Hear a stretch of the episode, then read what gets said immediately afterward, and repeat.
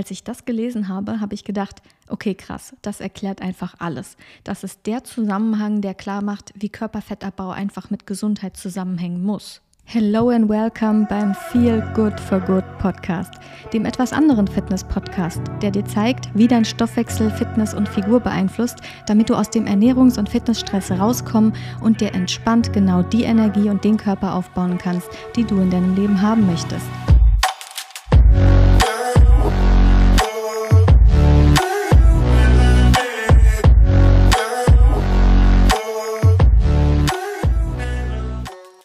Hello and welcome zu einer ganz besonderen Podcast-Folge. Heute gibt es den Paradigmenwechsel, von dem ich in Folge 1 schon gesprochen habe. Heute gebe ich dir eine wegweisende Information, von der ich ausgehe, dass du sie noch nicht kennst. Denn das ist eine Information, die ich auch so bislang nirgends im deutschsprachigen Raum wiedergefunden habe. Also die habe ich selber auch noch nie von einem anderen Hormon- oder Abnehmcoach gehört. Aber diese Information erklärt in meinen Augen alles. Sie bringt Abnehmen endgültig mit Gesundheit zusammen. Und nach dieser Podcast-Folge wirst du Abnehmen von Gesundheit nicht mehr trennen können und wissen, was gesunden Körperfettabbau ausmacht. Diese Information ist damit ein weiterer Baustein bei der Frage, was ist eigentlich für deine Strategie wichtig, wenn du Körperfett nicht auf Kosten deiner Gesundheit, sondern mit mehr Gesundheit verbinden möchtest. Weil Gesundheit ist ja auch so ein schwammiger Begriff und ich freue mich total, dass ich jetzt mit dieser Podcast-Folge auch diesem schwammigen Begriff Gesundheit mal einen ganz konkreten Touch geben darf, indem wir über die Instanz sprechen, die uns ja eigentlich gesund hält, nämlich über das Immunsystem. Sofern du diesen Podcast bislang aufmerksam verfolgt hast, hast du bereits ein sehr wichtiges Kriterium für meine Ernährungsempfehlungen kennengelernt. Und zwar empfehle ich ja grundsätzlich Lebensmittel, die von essentiellen Nährstoffen eine sehr große Dichte und eine gute Bioverfügbarkeit aufweisen. Wer sich damit beschäftigt, wird automatisch eine sehr viel bessere Lebensmittelauswahl treffen. Und heute lernst du ein zweites wichtiges Kriterium kennen, das in meinem Ernährungsansatz eine Schlüsselrolle spielt. Ich verrate dir quasi mein Erfolgsgeheimnis, eigentlich mein Geschäftsgeheimnis. Und das ist der Ansatz, der bei allen meinen Kundinnen zu Körperfettabbau führt, egal welche hormonellen Voraussetzungen sie mitbringen und auch egal wie alt sie sind. Also völlig unabhängig davon, ob sie menstruieren oder sich in oder nach der Menopause befinden, weil ich habe schon Kundinnen von Anfang 30 bis Mitte 50 begleitet. Die älteste Kundin war sogar Anfang 60 und für alle hat dieser Ansatz super Ergebnisse gebracht. Gleichzeitig hat sich bei allen auch die hormonelle Situation verbessert. Es hat sich auch ihr Hautbild verbessert, also was Unreinheiten und Zellulite angeht zum Beispiel, und es haben sich gesundheitliche Probleme verbessert. Und nach der heutigen Podcast-Episode wirst du verstehen, warum. Viele Frauen gehen irgendwie davon aus, dass jedes Hormonprofil oder jede Hormonproblematik, die sie mitbringen, dass die eine andere individuelle Abnehmstrategie oder Strategie zur Hormonregulierung erfordern würde. Die Erfahrung habe ich nicht gemacht, beziehungsweise das würde ich so nicht unterschreiben, weil der Ansatz, mit dem ich insgesamt sehr gute Erfahrungen mache, ist ein immunzentrierter Ernährungsansatz. Und warum der so gut für alle Altersgruppen funktioniert, das habe ich zu einem Zeitpunkt verstanden, da habe ich schon einige Jahre damit gearbeitet und also ich wusste, was ich tue und dass meine Strategie funktioniert und warum sie funktioniert, aber dieses Detail dafür, wie genau so wahnsinnig gute Ergebnisse möglich waren. Das hatte ich vorher nicht. Und das hat mir selber nochmal so einen richtigen Aha-Effekt verschafft. Ähm, und deswegen kann ich heute auch noch besser strategische Schwerpunkte für meine Kundinnen setzen. Und wie ich darauf gekommen bin, das war echt ein bisschen strange, weil ich hatte an einem ganz normalen Wochentag in meiner Mittagspause, in der ich immer spazieren gehe, irgendwie Lust auf eine Podcast-Folge zum Thema Mikrobiom. Also ich hatte Lust auf ein bisschen Input zum Thema. Ich wollte mir nochmal eine bestimmte Sichtweise anhören. Und der Podcast, den ich mir rausgesucht hatte, da wurde eine Professorin aus Princeton interviewt sehr, sehr spannende Studien zur Darmgesundheit, die sie vorgestellt hat. Und im Zuge ihrer Ausführungen hat sie ähm, einen Autor erwähnt, einen Namen, bei dem ich dachte, Moment mal, den Namen kenne ich doch. Von dem habe ich doch schon mal ein Buch gelesen. Ich bin also nach dem Spaziergang ähm, zu Hause an mein Bücherregal gegangen und habe das Buch rausgekramt. Und ich hatte es ja schon mal gelesen. Das war zu dem Zeitpunkt tatsächlich fünf Jahre her, dass ich das Buch zum ersten Mal gelesen hatte. Und auf dem Stand, auf dem ich damals war, habe ich mir ganz andere Infos rausgezogen, die für mich damals halt relevant waren. Und an dem Tag Tag habe ich mich nochmal in das Buch rein vertieft und weil ich jetzt völlig andere Infos gesucht hatte, konnte mir das Buch diesmal echt den Schlüssel liefern. Also ich habe diese Information gefunden und habe gedacht, ach, deshalb funktioniert es so gut. Ich war fünf Jahre vorher einfach noch gar nicht so weit, die Bedeutung dieses Details wirklich greifen zu können. Da sieht man mal wieder, wie krass der eigene Wissensstand und der Fokus zu einem bestimmten Zeitpunkt die Aufmerksamkeit beim Lesen lenken. Kannst dasselbe Buch zweimal lesen und völlig andere Infos draus ziehen oder eine völlig andere Message mitnehmen. Finde ich total faszinierend. Aber okay, erstmal zurück zum Thema. Ich wette, du hast auf Hormone getippt. Das ist zwar irgendwo richtig, aber wir dürfen uns an der Stelle nochmal vor Augen führen, dass Hormone lediglich mittleres Management sind. Das heißt, Hormone werden ausgeschüttet, um eine Botschaft zu überbringen und irgendwo eine Wirkung im Körper zu entfalten. Aber die Aufträge bekommen Hormone ja irgendwo her. Und das ist die Chefetage. Hormonprobleme löst du nicht, wenn du dich um Hormone selber kümmerst, sondern wenn du dich um die Chefetage kümmerst, wo die Aufträge vergeben werden. Das ist jetzt wieder ein bisschen eine vereinfachte Darstellung und ein bisschen unvollständig, aber ich will ja hier keine Vorlesung über Hormone halten, sondern ich möchte dir eine wichtige Info geben, die selbst in der Psychoneuroimmunologie und der Psychoneuroendokrinologie noch gar nicht allzu lange bekannt ist. Und zwar folgende. Früher dachte man, dass Hormone ganz klassisch durch eine endokrine Drüse in den Kreislauf gegeben werden und dann an ihren Zielort wandern. Heute weiß man, dass sie auch von anderen Geweben gebildet werden können, unter anderem von Immunzellen. Hormone des Immunsystems wirken eher lokal, die reisen nicht immer durch den kompletten Körper, aber das ist eine ganz wichtige Schnittstelle zwischen Hormonsystem und Immunsystem. Und jetzt erinnere dich bitte noch mal kurz an die Episoden 13 und 14, in denen du erfahren hast, dass Körperfett viel mehr ist als ein Energiespeicher für Notzeiten, weil Körperfett ein endokrines Organ ist, also Hormone und Entzündungsfaktoren produzieren kann und dass Entzündungen und Körperfettaufbau zusammenhängen, weil Körperfett als Gewebe ist ein ganz spezifischer Mix aus Immunzellen, aus Genen, aus Fettzellen, aus Kollagenfasern und Stammfettzellen. Das heißt, im Fettgewebe sind nicht nur Fettzellen selber, sondern da sind auch multipotente Stammzellen, da sind Vorläuferzellen, also Zellen, aus denen andere Zellen entstehen können. Die habe ich letztes Mal als Babyfettzellen bezeichnet. Bindegewebszellen sind da drin, also das, was wir als Kollagen bezeichnen. Und Makrophagen sind da drin. Das sind Fresszellen und weiße Blutkörperchen des Immunsystems und andere infiltrierte infiltrierte Immunzellen leben auch im Körperfettgewebe. Diese Zusammensetzung kann verschiedene äh, Variationen haben, also die Zelltypen können in unterschiedlichen Konfigurationen darin zusammenleben, aber Fakt ist, Körperfett lebt in einer Partnerschaft mit dem Immunsystem. Und die Immunzellen sind der dominierende Partner in diesem System. Neue wissenschaftliche Erkenntnisse zeigen, dass es die Immunsignale sind, die steuern, was der Körper mit Fett macht. Ob Fettzellen Fett speichern, ob Fettzellen ihren Inhalt hergeben oder ob Fettzellen sich vermehren, damit mehr Fett gespeichert werden kann.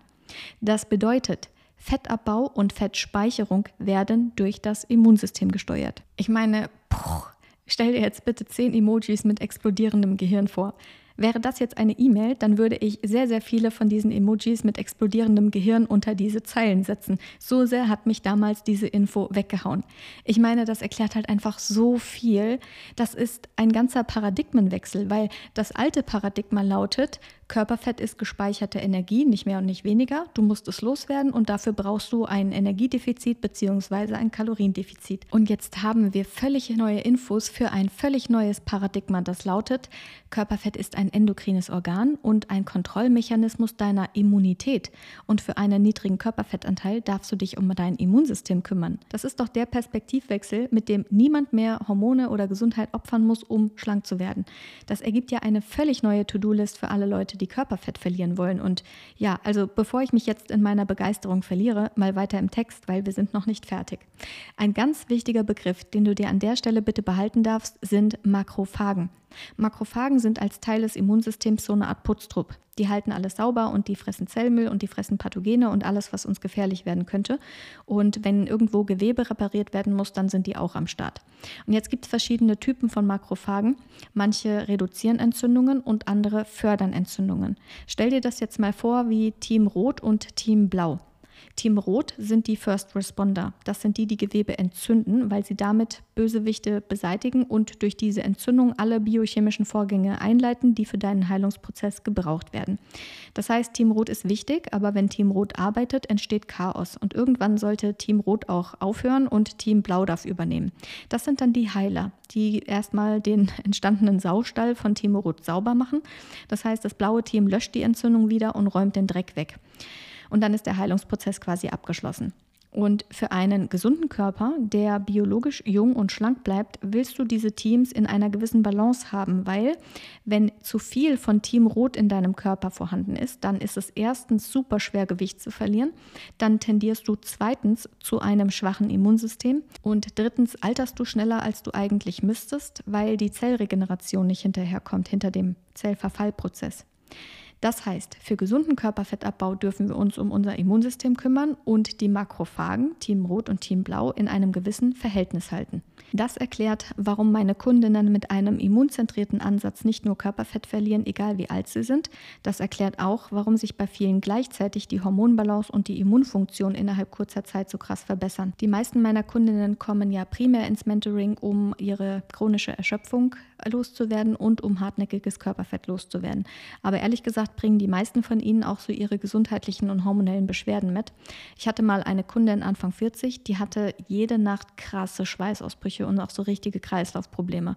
Und die sind innerhalb des zwölf Wochen Mentorings komplett verschwunden und sie konnte endlich nach Jahren mal wieder durchschlafen. Damals war ich selber ein bisschen erstaunt, heute weiß ich, das ist die Magic eines immunzentrierten Ansatzes der Hormonregulation. Eine andere Kundin, Ende 30, hatte Asthma und starke Allergien und musste immer Cortisonspray nehmen. Und innerhalb des zwölf Wochen Mentorings konnte sie ihre Medikamente vollkommen absetzen, obwohl immer noch Allergiesaison war. Auch damals war ich erstaunt, wie schnell die Immunität sich verbessert. Heute weiß ich, das ist die Magic eines immunzentrierten Ansatzes, weil er die Immunität verbessert. Noch eine andere Kundin, äh, Mitte 30, hatte ab dem 14. Lebensjahr immer so schmerzhafte Periodenkrämpfe gehabt, dass sie ohne Pille nicht klargekommen ist. Die hat sie im Mentoring eigenmächtig abgesetzt und mir nach dem Mentoring geschrieben, dass sie zum allerersten Mal in ihrem gesamten Leben eine schmerzfreie Periode erlebt hat. Ihre Zyklusprobleme standen gar nicht im Fokus und ich biete jetzt auch kein ähm, Zyklus-Coaching äh, an oder so. Aber das macht im Nachhinein total Sinn, dass es besser geworden ist, weil jeder Schmerz entsteht ja durch Entzündungen. Also ohne Entzündung kein Schmerz. Also ist es ja nur logisch, dass wenn wir uns um Immunsystem kümmern, dass dann auch Periodenschmerzen besser werden. Und eigentlich sind all diese Entwicklungen total einleuchtend, weil das Immunsystem ist ja die Instanz in unserem Körper, die uns gesund hält. Ich finde, es ist absolut nachvollziehbar, dass der Körper dem dem Immunsystem eine Position in der Chefetage gegeben hat und dass das Immunsystem damit seinen Job machen kann, sowohl Zugriff auf das Körperfett bekommt, weil da sind ja die ganzen multipotenten Stammzellen drin, aus denen man was Nützliches machen könnte, wenn man sie braucht, und dass es außerdem Zugriff auf das Hormonsystem bekommt mit seiner Rolle als Messenger und ähm, um Aufträge im Körper zu verteilen. Weil das Immunsystem muss ja super schnell und unmittelbar handlungsfähig sein, wenn es drauf ankommt. Also ich würde es auch in die Chefetage setzen. So, jetzt sind wir alle heiß drauf, uns um unser Immunsystem zu kümmern und stellen uns die Frage, was ist denn jetzt ein immunzentrierter Ernährungsansatz? Heißt das, dass wir den ganzen Tag auf Ingwer rumkauen? Nein, natürlich nicht.